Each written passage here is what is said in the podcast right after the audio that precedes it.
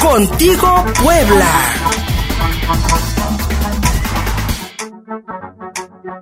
Contigo Puebla. Nos pone en la mesa a platicar, no solamente por los estrenos y por lo que nos gusta, el, el, el séptimo arte, sino porque también tenemos conciencia de la importancia social y política y económica que la industria cinematográfica tiene para una patria, para un Sí. país. Eh, desde el siglo XX se ha comprobado. Y ahora pues estamos ante una disyuntiva de perder el fondo. Hablábamos con Michelle Chaín de estos, eh, a- algunos lo, lo- lo han calificado como eh, fideicomicidios. Esta muerte de los fideicomisos, que como bien nos decían, estos apartaditos para no gastarte el dinero y poder incentivar, por ejemplo, la producción cinematográfica y en riesgo la posibilidad de que tengamos eh, producciones independientes. Sí. Mira, el cine independiente funciona eh, ciertamente a base de estos estímulos económicos, a base de convocatorias en las Sí. que los cineastas participan y obtienen estos recursos para sus películas, ya sea para apoyo de producción, postproducción, distribución y e incluso mercadotecnia, ¿no? Eh, y estos apoyos no necesariamente son, eh, bueno, para un cineasta es una cantidad considerable, ¿no? 4 o 5 millones de pesos por producción, pero para la cantidad global de todos los fideicomisos es una peca. Es nada, es nada, es una niñedad, son las, son las menudencias del pollo. Cuando uno va a la pollería y no tiene dinero que compra, las menudencias. Eso es lo que quedan estos sobrecitos para apoyar el cine. Y mi querido Gus, porque lo que encuentro en las redes sociales, quienes apoyan esta medida, dicen, ah, es que ya no queremos ver películas del Derbez. Mira, las van a seguir viendo. ¿Por qué? Porque esas no necesariamente tienen tanto recurso de fidecines. Sí les da una parte, pero una parte muy pequeña, porque le dan más a los creadores independientes. Los creadores comerciales tienen la ventaja de que las productoras las, eh, logran esos convenios con empresas muy importantes para deducir impuestos. Entonces las empresas lo que hacen es justamente eso. Eh, Herdes o la, que- la quieras. Ajá, casi muchas empresas grandes tienen fundaciones y precisamente a partir de este, porque es lo que critican mucho de la des- desaparición de estos fideicomisos, que son recursos privados, que se re- que se que se juntan, muchos de ellos son recursos privados que se reúnen a partir de aportaciones de grandes empresas que así deducen impuestos. Exactamente, así deducen impuestos y así es como se producen las grandes películas comerciales. Las que también las comerciales, Sony. Warner y todas las productoras también invierten muchísimo en ellas. Ok. Entonces ya las películas que vemos comerciales en México ya no son producto de ingenio popular mexicano, sino también tienen una gran inversión norteamericana porque ya se dieron cuenta de que también el cine mexicano también vende en Estados Unidos. Efectivamente. Y Eugenio Derbez lo demostró. Por supuesto, por supuesto. Entonces le van a seguir viendo. Ahora, ¿a quién les afecta? ¿A quién afecta? A Exactamente. todos los que votaron por, por el gobierno en torno. Es también algo que leía en las redes sociales porque se reclama que el, um, el gremio intelectual, actoral eh, Eh, va a ser más golpeado. eh, y sobre todo que se volcó en favor Así de eh, la candidatura de Andrés Manuel, el, el sector científico Mira, y ¿qué académico. pasa con las películas independientes? Si no Sí. tienen el apoyo ahora de las distribuidoras, pues evidentemente no tienen resonancia. ¿Qué pasó con la última ganadora del Ariel, que de hecho el Ariel fue la semana pasada, fue el domingo de la semana pasada, y ganó esta película que está en Netflix, eh, que se llama Ya no estoy aquí. Exactamente. Y esta película, Increíble. eh, bueno, se estrenó en Netflix Ujú. y por eso la gente la vio. Claro, si no, Pero no la si, no hubiera, visto. si no se hubiera estrenado en Netflix, ¿quién la ve? Normalmente, en promedio, una ganadora del Ariel, aunque gane siete u ocho Arieles, Ujú. llega a carteleras dos años después, uno o dos años después. Es cierto. Y esas son las películas que y necesitamos si ver. llega a cartelera, llegaba a un horario. Sí, Te cuento. Sí. Recordarás Sueño en otro idioma. Ajá. Que es una película que ganó ocho Arieles. Que es una película bellísima, preciosa, y es dirigida por Ernesto Contreras, que también después se, se, eh, bueno, se volvió también creo que director de la Academia este, de Artes Cinematográficas Mexicanas. Bien. Entonces, este, eh, esta película se estrena el mismo día que Los Vengadores, Infinity War. pues nadie Entonces, hay una foto en redes sociales de un cine en el que hay 16 salas con Claro. Infinity War y en una sala Sueño en otro idioma y a un horario de las diez y media de la noche. Sí, seguramente. Una sola función a las diez y media de la noche. Exactamente. Y así como se ve, Nunca. no hay, hay un gran problema de distribución del cine mexicano porque no hay demanda. La gente no quiere ver cine mexicano. El problema más grande que tenemos en México es que la gente no pide cine mexicano. Y el que ve es el de Derbez. Y el que, eh, y el que llega a ver comercialmente es el de Derbez, Y o el de comedias Gareda, o el de Jaime Camil. es- Ujú. Exactamente, ese, ese es el problema.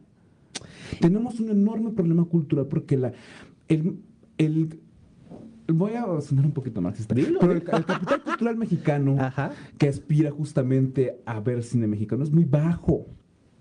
El capital humano mexicano. El capital, es- el capital cultural mexicano Bien. para ver justamente el cine mexicano es muy, muy bajo. bajo. O sea, no hay una cultura en México. Ya no hay como antes que íbamos a ver las producciones este, de cine mexicano. Incluso el y- boom que hubo, lo- que hubo en los noventas, ¿no? Con producciones como Agua para Chocolate y cosas de esas que Los jalaron a la 90s gente. fue justamente esta bifurcación entre Ajá. cine independiente y cine mexicano que comenzó, comenzó con los setentas. Es desde los setentas. Entonces, y comenzó, y comenzó a diversificarse porque el, el máximo comercial que había en esa época aspiraba ya a lo grotesco, aspiraba ya a las pulquerías, a las ficheras. A las ficheras, sí. eh, que son buenas películas. La primera Sí. película de las ficheras es muy buena, ¿eh? Bellas de Noche es una joya. Bellas de noche es una joya. Es una joya. Eso sí, claro, cinco estrellas. Ok, regresamos al punto. Sí. Pero también comienza a haber otros cineastas que comienzan a, a hablar de violencia más este, escabrosa eh, y se comienza justamente a ocultar ese tipo de cine. Y, Ujú. comie- y- y comienza, por ejemplo, Jodorowsky haciendo cosas más vanguardistas, exactamente, que eran así como cosas este, extrañas para la audiencia, pero había ya un nacimiento de un cine autoral mexicano. Bien, bien. Cine- Jaime Humberto Hermosillo, Jaime Humberto Hermosillo. este Ripstein también comenzaba a hacer cosas. Ripstein, Ripstein fue un director 70s. que pudo oscilar entre el gusto de la audiencia y lo independiente. De la Pando, este, al Castillo de la Pureza. Y de hecho Ripstein eh, con Fidecine ganó 34 millones de pesos con, con las últimas películas que realizó. Es decir, sin fondos como el Fidecine, no habríamos tenido joyitas como El Castillo de la Pureza o este, las películas actuales, este, com- como, por ejemplo, no Mencionabas estoy ayer aquí. en el programa justamente que el Fidecine comienza a explotarse en los noventas. Exacto. Pues a partir de ahí eh, es justamente fue el impulsor del cine de los noventas, fue como el, Exacto. como el respaldo para que floreciera el cine de los noventas, porque en esa época los multicinemas comienzan a destruir los pequeños cines, que a- los pocos cines Los que pocos habían. cines de las salas grandes que había eh, todavía, ¿no? que- en aquel Y entonces. si no se convirtieron en gemelos, Pues sí. este, Los siendo iglesias de alguna religión extraña. Sí. Perdón. Sí, algunos son horribles, son, son iglesias, es cierto. ajá. Entonces, bueno, se se come o Electras. Sí, por ejemplo, sí. sí. Bueno, entonces se destruyen estos cines porque los multicinemas comen eh, todo, Sí. todo esto y entonces ya se quedan sin foros más que foros muy independientes, con Muy. foros universitarios, Exacto. salas de cine, este, Cineclubs. cineclubs lo- locales, etcétera, la Cineteca Nacional. Ujú. Y de ahí en fuera no se puede ver más cine mexicano. Y el hecho de que perdamos Fidecine quiere decir entonces que eh, tendremos un retraso Le cultural. va a costar a las producciones independientes, si antes le costaba cinco veces el esfuerzo, ahora les va a costar 15 veces el esfuerzo.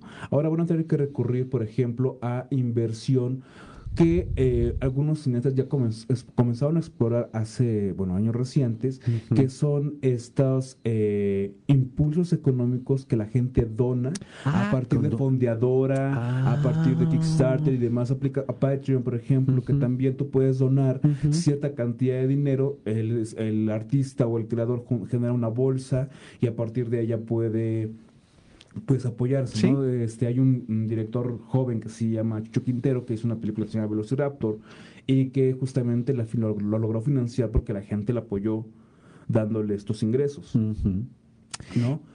Y el que no tengamos cine mexicano, que de por sí dices, como bien nos explicas, no tiene entrada en las salas comerciales, pues entonces quiere decir que estaremos viendo un dominio completo del cine extranjero. Sí, de cine extranjero totalmente. Sí, de por o sí, ¿no? también eh, el cine mexicano va a tener que cobijarse con las plataformas digitales. Bien. A fuerza.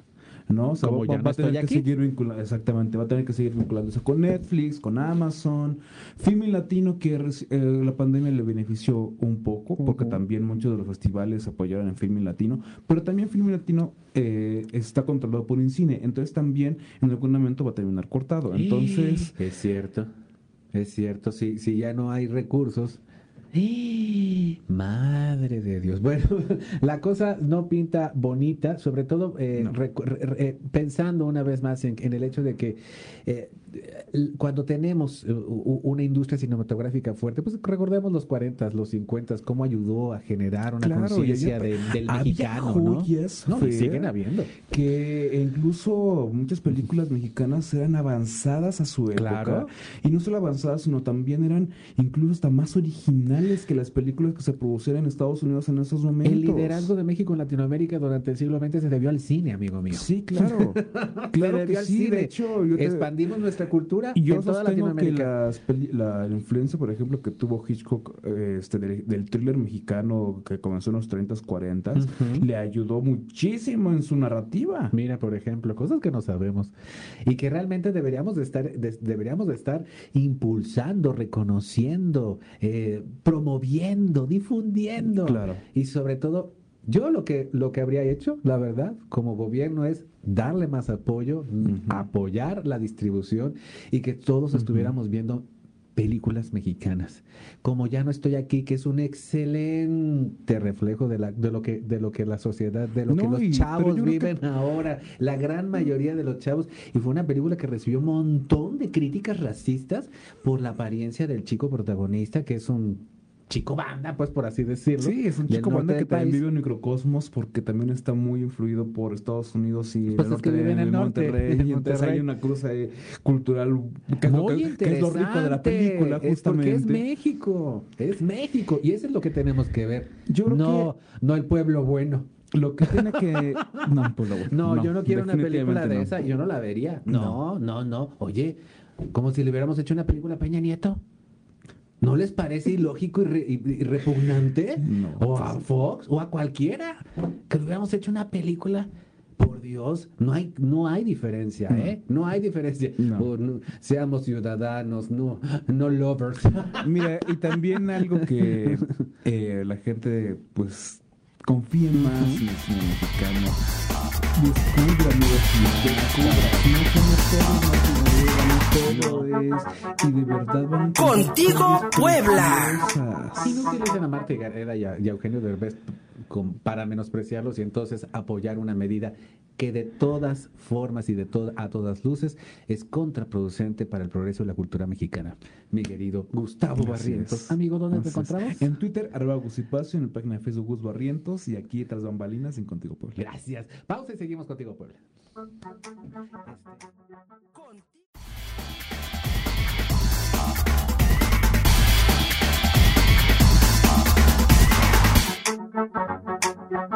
Contigo Puebla.